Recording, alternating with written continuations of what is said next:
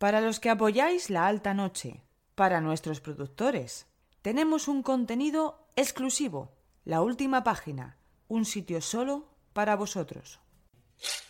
to my place, my place, your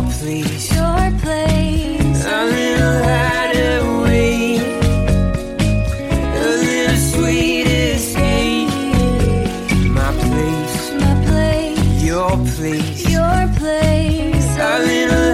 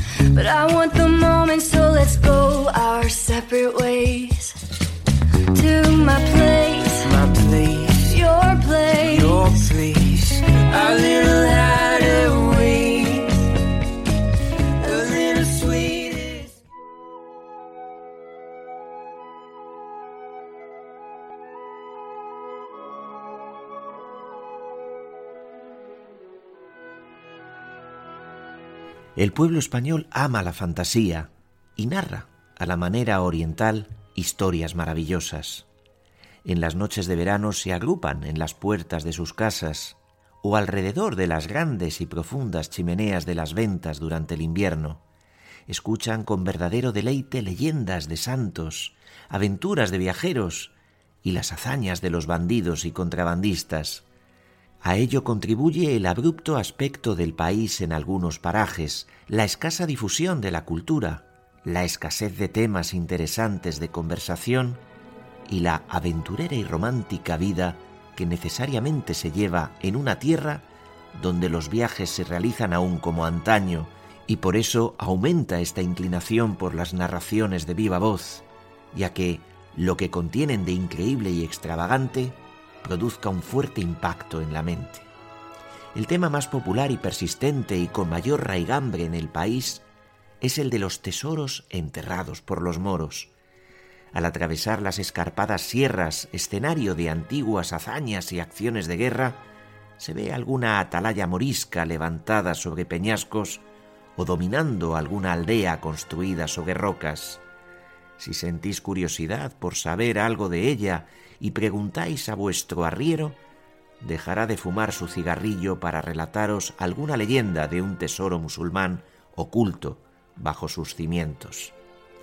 Y los alcázares ruinosos de cualquier ciudad tienden todos su dorada tradición que se transmite de generación en generación por las gentes humildes del contorno.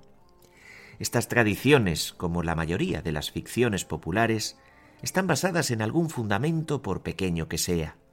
Durante las guerras entre moros y cristianos que turbaron esta comarca por espacio de siglos, ciudades y castillos se veían expuestas a cambiar de dueño bruscamente y sus habitantes, mientras duraba el sitio y los asaltos, tenían que ocultar su dinero y alhajas en la tierra o esconderlo en las bóvedas y en los pozos como se hace hoy todavía frecuentemente en los batalladores y despóticos países de Oriente.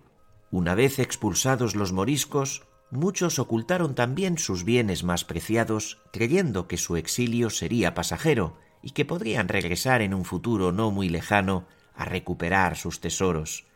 Hay constancia de que se ha descubierto casualmente de vez en cuando algún que otro escondrijo de oro y plata después de muchos siglos entre las ruinas de las fortalezas y viviendas árabes. Motivos son hechos aislados de esta índole para dar nacimiento a un sinnúmero de fábulas. Las leyendas así nacidas se caracterizan por su matiz oriental y se distinguen por esa mezcla de muslín y cristiano que, en mi opinión, es la característica principal en España, sobre todo en las provincias del sur. Los tesoros ocultos se hallan casi siempre bajo el poder de un mágico hechizo o guardados por un encantamiento o talismán, unas veces custodiados por monstruos extraños o fieros dragones, y otras por moros encantados sentados junto a ellos con su armadura y desenvainadas las espadas, pero inmóviles como estatuas, montando una perenne guardia durante siglos. Dadas las peculiares circunstancias de su historia, la Alhambra es naturalmente fuente inagotable para las consejas populares de este género, habiendo contribuido en gran parte a confirmarlas el hallazgo de las reliquias desenterradas alguna que otra vez. En una ocasión se encontró una vasija de barro que contenía monedas moriscas y un esqueleto de gallo, que según el parecer de algunos inteligentes debió ser enterrado vivo.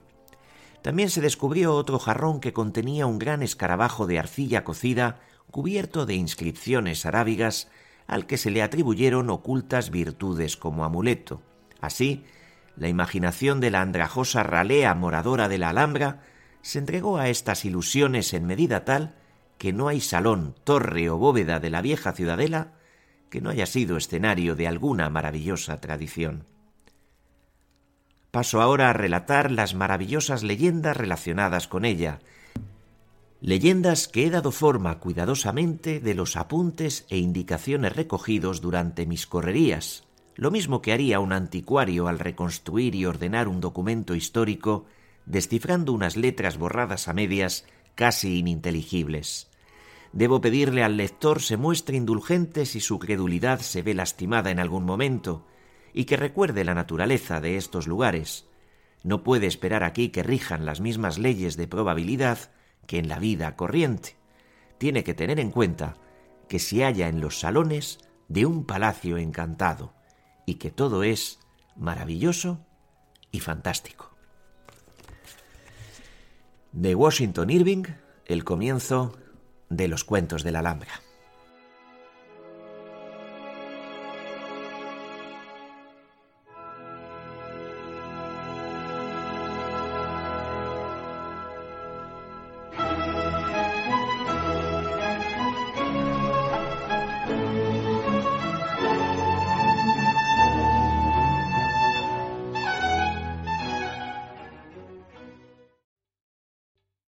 ¿Te está gustando este episodio? Hazte fan desde el botón Apoyar del podcast de Nivos. Elige tu aportación y podrás escuchar este y el resto de sus episodios extra. Además, ayudarás a su productor a seguir creando contenido con la misma pasión y dedicación.